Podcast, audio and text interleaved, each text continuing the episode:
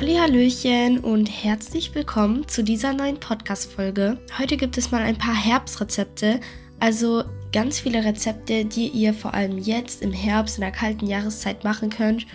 Und ich wünsche euch ganz viel Spaß bei dieser Folge. Und zwar ist diese ganze Idee von der lieben Lia. Sie hat unter den Kommentaren gefragt, ob ich nicht ein Rezept machen könnte für Kürbissuppe. Und ich dachte mir, ich mache einfach so eine ganze Folge darüber, welche Rezepte man machen kann. Also unter anderem auch Kürbissuppe, aber auch noch andere Rezepte. Und bevor wir anfangen, wollte ich noch sagen, dass ich all die Zutaten, wenn ich sie jetzt nennen würde, auch nochmal in die Beschreibung von dieser Podcast-Folge packen werde. Also schaut da unbedingt vorbei, weil natürlich könnt ihr euch das jetzt nicht alles merken, was ich sage. Und dann könnt ihr einfach nochmal nachschauen. Genau.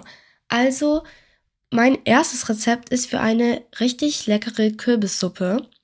Und die Zutaten sind eine Zwiebel, ein bis zwei Knoblauchzehen. Kommt halt drauf an, so ob ihr Knoblauch mögt oder nicht. Also wenn ihr es nicht so mögt, dann nimmt eine. Aber zum Beispiel ich mag Knoblauch sehr gerne, dann nehme ich zwei.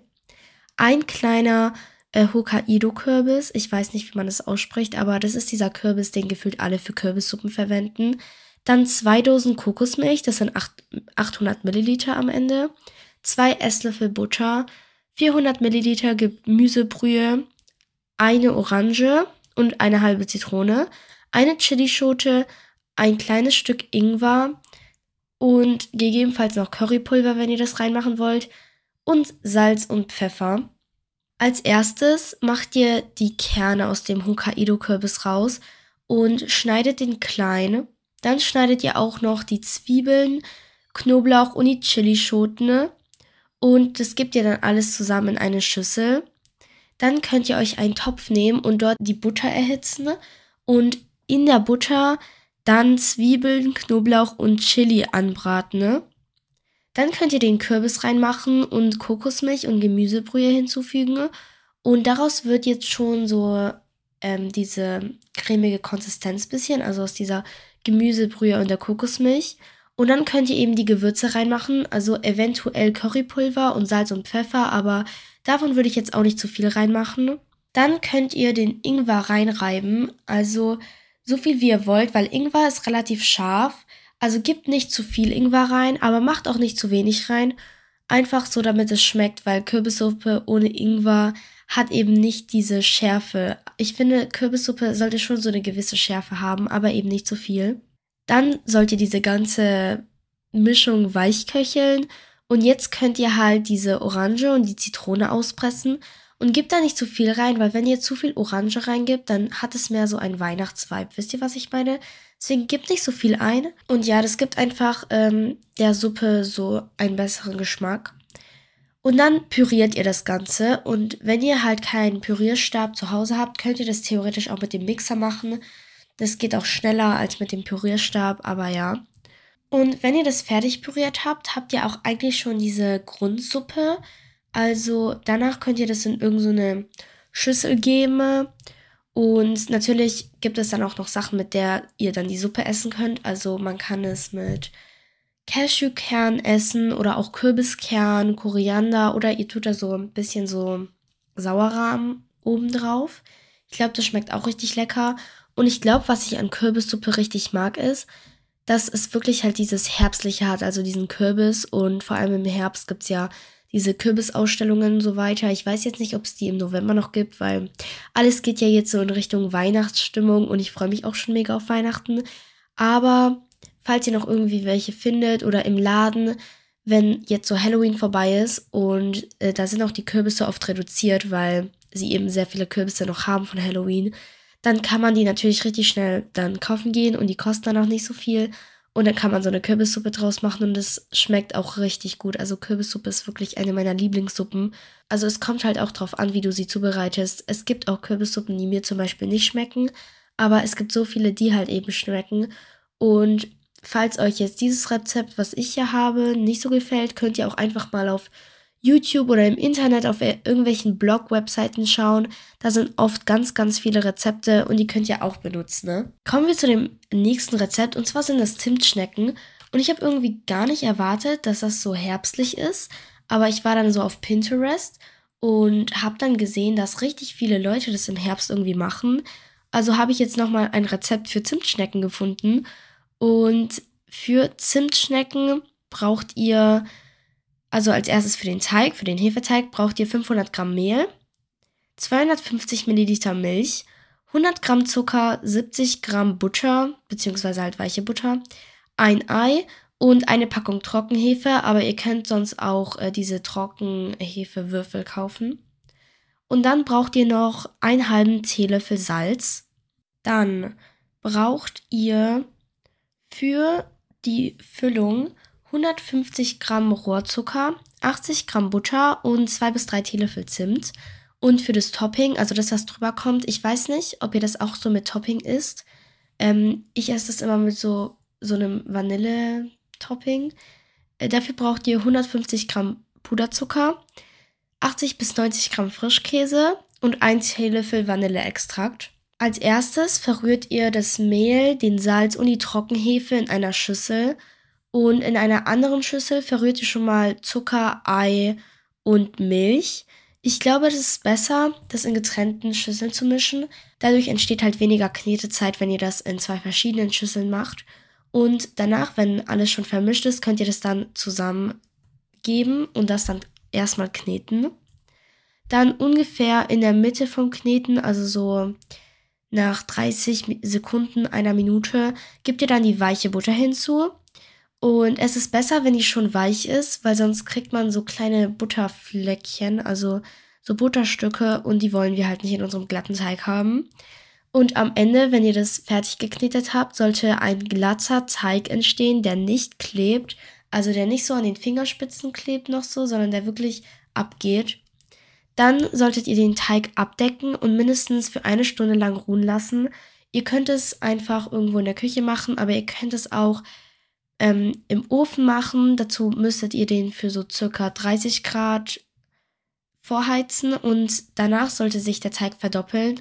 Wenn ihr ihn jetzt auf 30 Grad vorgeheizt habt, dann verstellt ihr das jetzt. Also der Ofen sollte für die Zimtschnecken auf 170 Grad vorgeheizt sein. Und genau bei der Temperatur werden wir dann die Zimtschnecken braten. Danach, wenn der Teig fertig ist, rollt ihr den Teig aus ähm, auf einer Silikonplattform oder einfach auf, auf einer Küchenplatte, aber die sollte dann irgendwie mit Butter eingeschmiert sein oder so, damit der Teig nicht heften bleibt. Und den Teig rollen wir zu einem Rechteck aus. Und dann lassen wir den Teig erstmal stehen und machen unsere Füllung. Und zwar vermischen wir erstmal den Zimt und den Rohrzucker oder den Braunzucker. Und das geben wir dann in eine Schüssel. Die weiche Butter wird dann erstmal auf den Teig gestrichen und danach wird die Zimtmischung auf dem Teig gleichmäßig verteilt. Und dann kommt der schwierige Teil und zwar müsst ihr den Teig so einrollen. Ihr fangt dann ganz unten damit an, also bei dieser unteren, unteren Kante und rollt es dann so, damit es von der Seite so aussieht wie ein Schneckenhaus.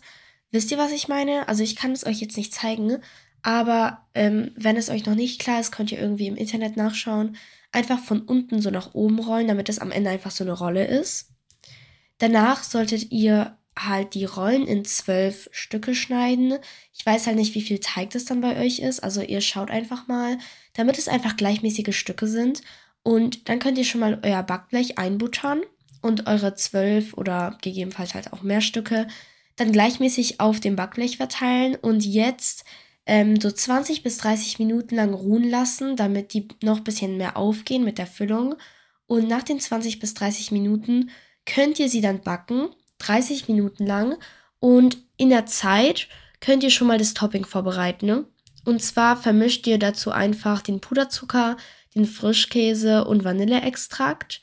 Und ähm, dann sollte da am Ende so eine, so eine Creme so entstehen. Also damit ihr das dann halt später so verteilen könnt und das dann einfach so eine Glasur ist. Und danach holt ihr eben die Zimtschnecken raus und könnt das auch eigentlich gleich auf den warmen Zimtschnecken verteilen.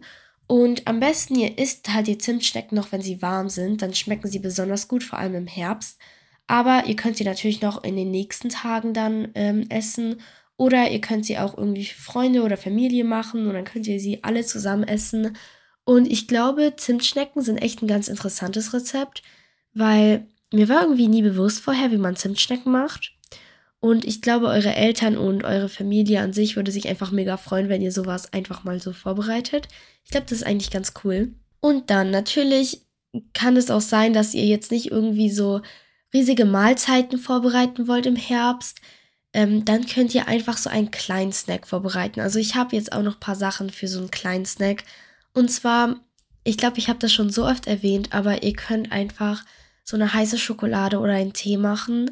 Und heiße Schokolade geht so einfach, weil man kann halt theoretisch einfach diese heiße Schokolade-Bomben kaufen. Ich weiß nicht, ob ihr die kennt, aber das ist so eine Schokolade, so eine Schokoladenkugel. Und in dieser Schokoladenkugel sind dann so Marshmallows drin und ihr könnt die dann einfach ähm, in warmer Milch auflösen und dann ist es einfach so eine heiße Schokolade. Und ich glaube, das ist so cool. Und wenn ihr Tee haben wollt, Leute, Tee gibt es jetzt für so wenig, auch im Supermarkt. Und es gibt jetzt all diese coolen Geschmacksrichtungen, also diese weihnachtlichen, so Pflaume, Zimt oder bei uns gibt es sogar Glühweintee. Und das ist so cool und man kann es einfach so einfach äh, zubereiten. Also wirklich einfach nur Wasser aufkochen und in eine Tasse geben. Und dann habt ihr auch eigentlich schon euren coolen Tee, Leute. Und falls ihr so einen Snack dazu haben wollt, also sowas, was man so am Abend so snackt, könnt ihr euch irgendwie so Knabberzeug oder Kekse kaufen, aber noch nicht so weihnachtliche Kekse, okay? Weil ich weiß, die gibt schon in den Läden, aber diese weihnachtlichen Kekse lasst ihr euch wirklich bis zum 1. Dezember oder so zum 29. November, weil es bringt jetzt noch nicht so früh, die Kekse zu essen. Und ich glaube, das gibt einfach so ein Weihnachtsfeeling, wenn man dann so reinbeißt und es ist so Dezember. Wisst ihr, was ich meine? Also nehmt euch lieber so irgendwie normale Kekse oder so Knabberzeug, irgendwie Salzbrezeln oder Salzstangen oder sowas. Und natürlich habt ihr auch noch eure Halloween-Süßigkeiten. Die könnt ihr natürlich auch essen. Ich weiß nicht, wie viele von euch dann an Halloween draußen waren und gesammelt haben. Aber ich glaube echt, dieses Jahr waren relativ viele draußen, weil in den letzten Jahren, also beziehungsweise letztes Jahr noch nicht, aber die Jahre davor waren ja nicht so viele draußen, weil es eben Corona war und nicht viele sind rausgegangen und vor allem haben auch nicht viele die Tür aufgemacht. Und deswegen finde ich Halloween jetzt in der Zeit, also letztes Jahr, dieses Jahr, nächstes Jahr ist so besonders, weil es ist so die ersten Halloweene, wo man so richtig rausgegangen ist. Und deswegen habt ihr bestimmt noch ganz viele Halloween-Süßigkeiten, die ihr noch essen könnt. Und was ihr auch noch machen könnt im Herbst, ist Tassenkuchen. Tassenkuchen ist auch mega einfach. Vor allem, ihr müsst das nicht so selber machen. Also es gibt auch so Backmischungen oder so einfach so kleine Päckchen, wo das drin ist.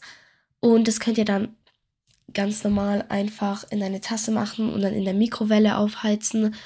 Und Tassenkuchen schmeckt auch richtig lecker, aber bei Tassenkuchen müsst ihr halt aufpassen, den, den noch abkühlen zu lassen, wenn ihr den macht, weil mir passiert das richtig oft, dass ich den zu früh esse und dann ist er noch so richtig warm, dann verbrenne ich mich. Okay, Leute, das waren meine Herbstrezepte und ich hoffe, ihr könnt ein paar von denen ausprobieren. Ich weiß jetzt nicht, wie viele so am Start sind mit so Kochen und so und so Backen. Ähm, ich weiß nicht, ich mache das tatsächlich relativ oft, also mir macht das auch mega Spaß, aber es ist halt schon viel Arbeit, weil an sich das Backen dauert ja sehr lange und dann noch das Aufräumen von der Küche und deswegen bin ich halt oft einfach zu faul dafür.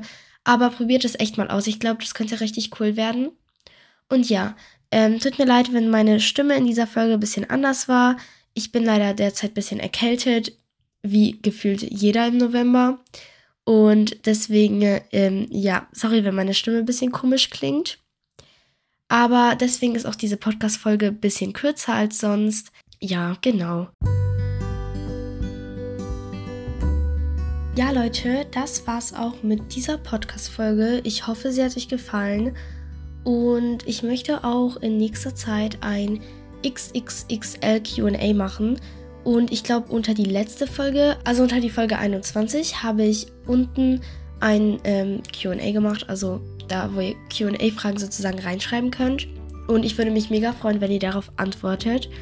Und sonst könnt ihr mir auch welche auf meine E-Mail schicken, die steht in meiner Beschreibung. Oder natürlich auch als Apple Podcast Rezension unter meinem Podcast bei Apple Podcast. Der Link ist auch in meiner Beschreibung.